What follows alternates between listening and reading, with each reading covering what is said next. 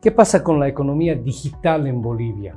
Eh, ¿Está en funcionamiento? ¿No está en funcionamiento? ¿Ha captado como tendría que captar a la gente?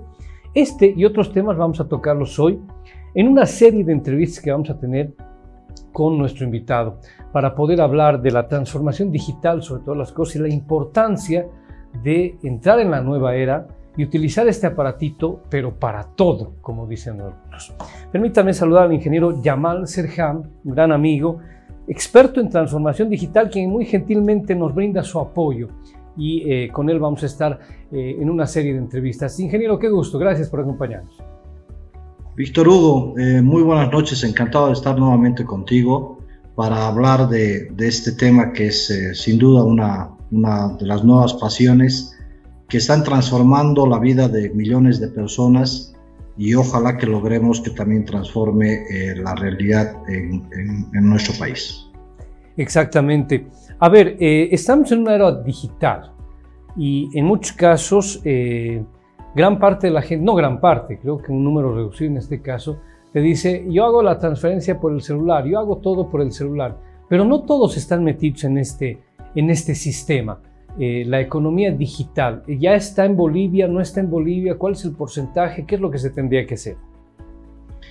A ver, es, cierto lo que tú decías, o sea, muchos presumimos de que nosotros hacemos ya todas las transacciones a través de nuestro celular y no nos hemos dado cuenta que justo esto es parte de lo que se llama la economía digital, el poder realizar todas las transacciones a través de tu celular o a través de la computadora es, eh, obviamente es parte de este nuevo ecosistema que se llama la economía digital.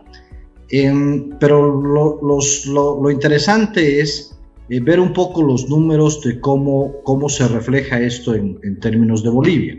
En Bolivia tenemos cerca a 12 millones de habitantes y un dato interesante es que nosotros tenemos en Bolivia 13 millones de celulares registrados. 13 millones, es decir, tenemos más celulares registrados que eh, población en Bolivia y eso incluye a, los niños, por si acaso.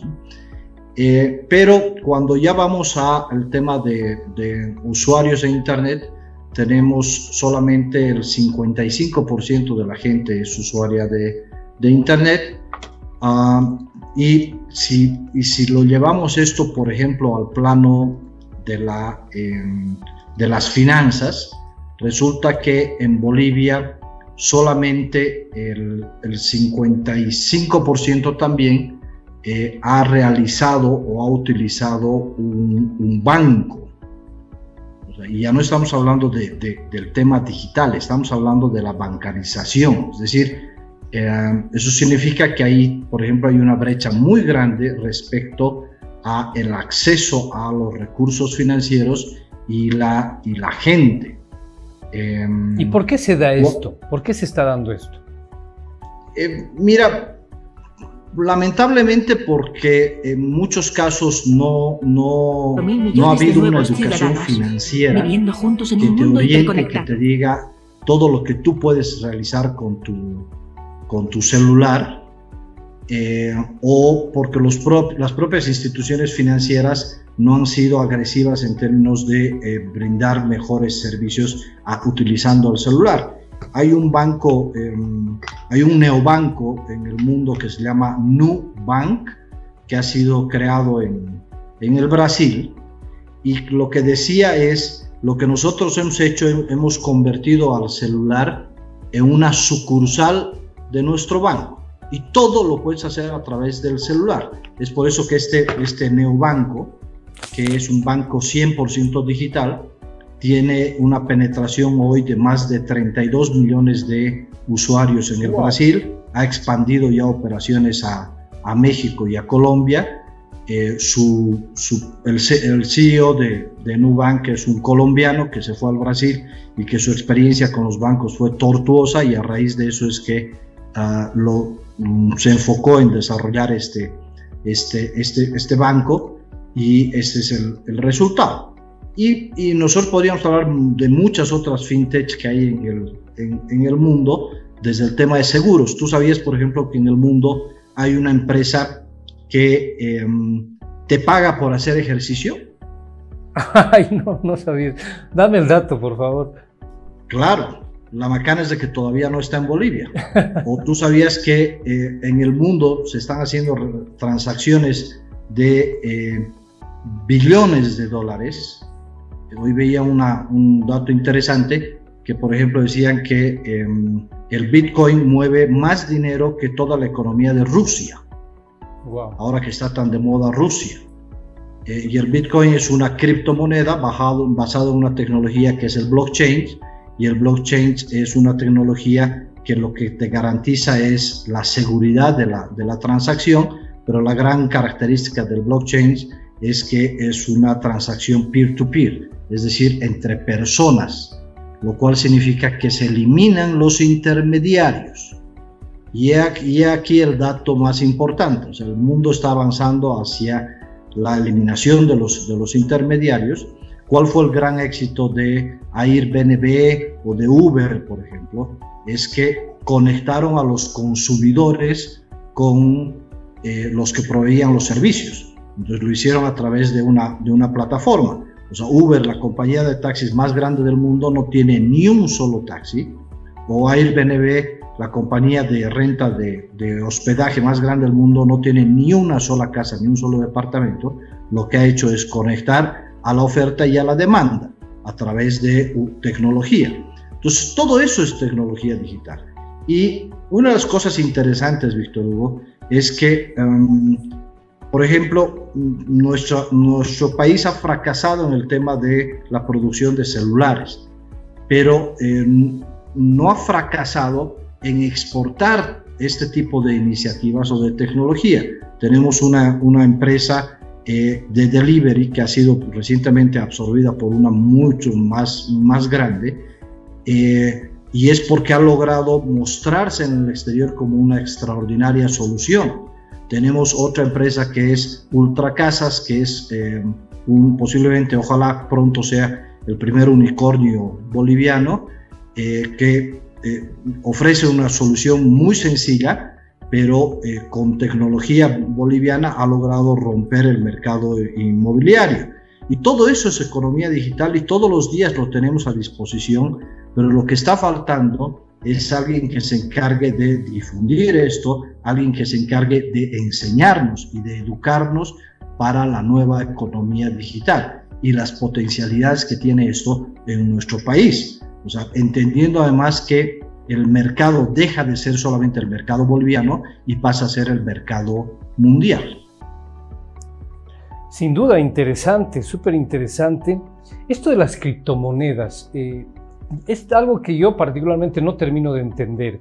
¿Qué son las criptomonedas y cómo una persona común, un ciudadano común puede tener acceso a esto? Em, a ver, ¿qué son las criptomonedas? Las criptomonedas son eh, moneda digital eh, que en realidad tú no la tienes en, tu mano y que se realizan a través de interacciones entre personas.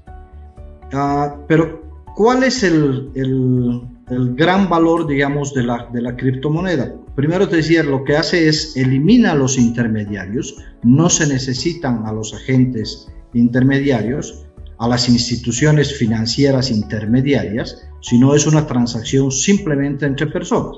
Por ejemplo, es decir, si yo te envío plata a ti a través de mi celular o de manera física, eh, en realidad lo que estamos haciendo es estamos colocando a una tercera persona, que es el banco, eh, y si lo complejizamos más, el Banco Central de Bolivia. Si tú tienes una cuenta en un banco y yo en otro banco, resulta que cuando yo te estoy mandando dinero, mi banco accede al Banco Central y el Banco Central accede a tu banco y tu banco recién te deposita a ti. ese es el circuito de una transacción normal entre tú y yo. En, en las criptomonedas, la transacción se hace solamente entre tú y yo, pero la garantía de que esta transacción ha sido válida la da todo el sistema, la red de, eh, que existe en el, en el mundo, eh, porque a todos les llega una copia de la transacción que hemos hecho entre tú y yo, es una especie de un libro de contabilidad público donde se registran todas las transacciones, así que para que, em, para que esta operación sea válida, cuantos más actores hay en el, sistema, es mucho mejor. Y esa es la gran garantía, que son operaciones totalmente descentralizadas. Ese es el éxito de las criptomonedas y además su valor, Víctor Hugo, no depende de un banco central. Porque si el Banco Central mañana decide que eh, nuestra relación de eh, paridad con el, con el dólar ya no va a ser de 1 a 7, sino va a ser de 1 a 10, tu dinero ha perdido valor. En cambio, en las criptomonedas, lo que define el valor de las criptomonedas es el propio mercado, es la oferta y la demanda. Y obviamente hay muchas criptomonedas, hay cerca de 10.000 criptomonedas, la más representativa es Bitcoin, y hay otras eh, criptomonedas como por ejemplo Ethereum que eh, tiene una plataforma donde se firma una especie de contratos inteligentes entre personas y que lo hacen, que lo han vuelto una alternativa muy interesante y el mundo está avanzando en esa, en esa dirección. Ahora, yo te pregunto una cosa, Jamal. Tú y yo eh, tenemos una transacción a través de las criptomonedas. No hay un intermediario, pero bueno, en el tema económico y en el tema del bolsillo necesitamos utilizar la plata. ¿Se la utiliza? ¿Cómo la utilizo yo? Si tú me estás pagando a través de, con ese método, las criptomonedas, ¿cómo utilizo yo ese dinero de manera física para hacer alguna compra? Es lo mismo que como si yo te pagara, por ejemplo, con eh, reales. ¿Qué, tienes que hacer tú para, para, para, que esos reales los puedas usar en Bolivia? Tienes que ir a una casa de cambios y que la casa de cambios te los traduzca en bolivianos o en dólares. Lo mismo sucede con las criptomonedas. Las criptomonedas tienen casas de cambio que te pueden convertir las criptos en la moneda que tú quieras o finalmente hay cajeros en el mundo donde tú puedes sacar dinero en efectivos, es decir, eh, ya sea en bolivianos, o sea en, en dólares o en euros. Entonces, eh, esto es, esta es una tecnología, te decía, que se, está, eh, que se está expandiendo en todo el mundo, pero que la gran ventaja que tiene, insisto, es que no tiene intermediarios y que el costo de intermediación es bajísimo en relación a los costos de intermediación de los sistemas tradicionales de la de los operadores financieros. Ahora, si es tan interesante y es tan beneficioso, ¿por qué el ciudadano, por qué la gente no le pone interés a este tema?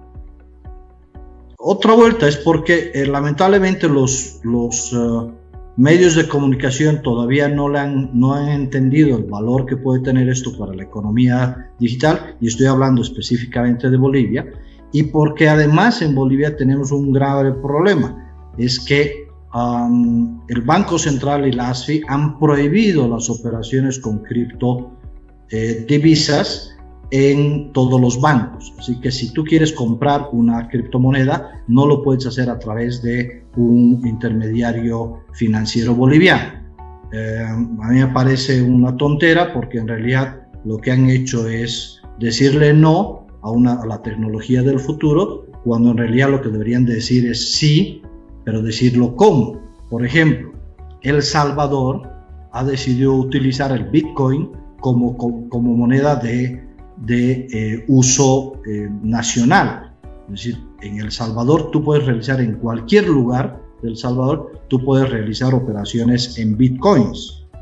Eh, y eso ha generado una ola de inversiones en el, en el Salvador muy interesante, transformándolo en un país muy atractivo a las inversiones, dado este su esquema abierto a las criptomonedas.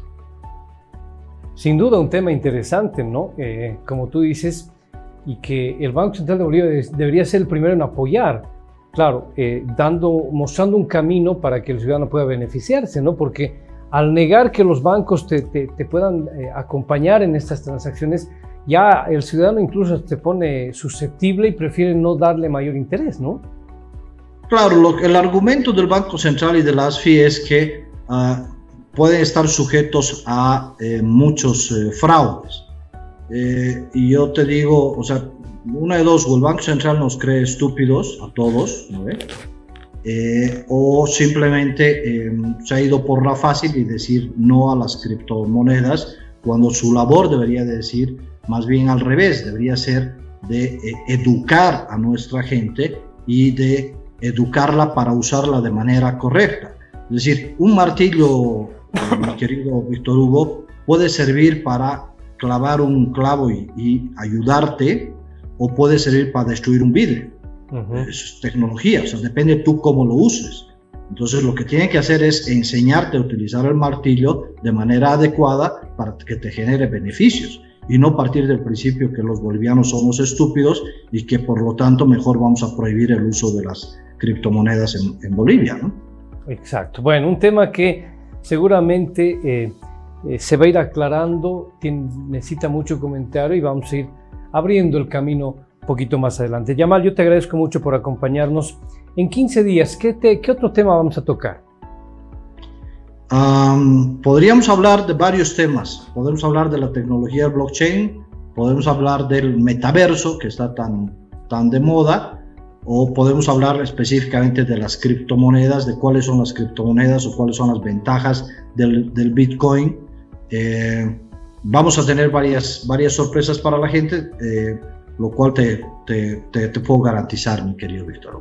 Perfecto, yo te agradezco mucho. A partir de hoy abrimos esta serie de entrevistas para que la gente sepa lo que es justamente esta transformación digital, este paso a lo digital del siglo XXI. Eh, en un par de semanas nos estamos reencontrando, querido Yamal. No, muchísimas gracias, Víctor Hugo. Un saludo a toda tu audiencia y estén atentos. Vamos a seguir hablando de la transformación digital y cómo eso puede impactar en la vida de las personas, en la vida de, nuestras, de nuestros negocios, de nuestras ciudades y ojalá de nuestro país. Perfecto. Un abrazo fuerte, Yamal. Chao, buenas noches. La compañía del ingeniero Yamal Serham, experto en transformación digital.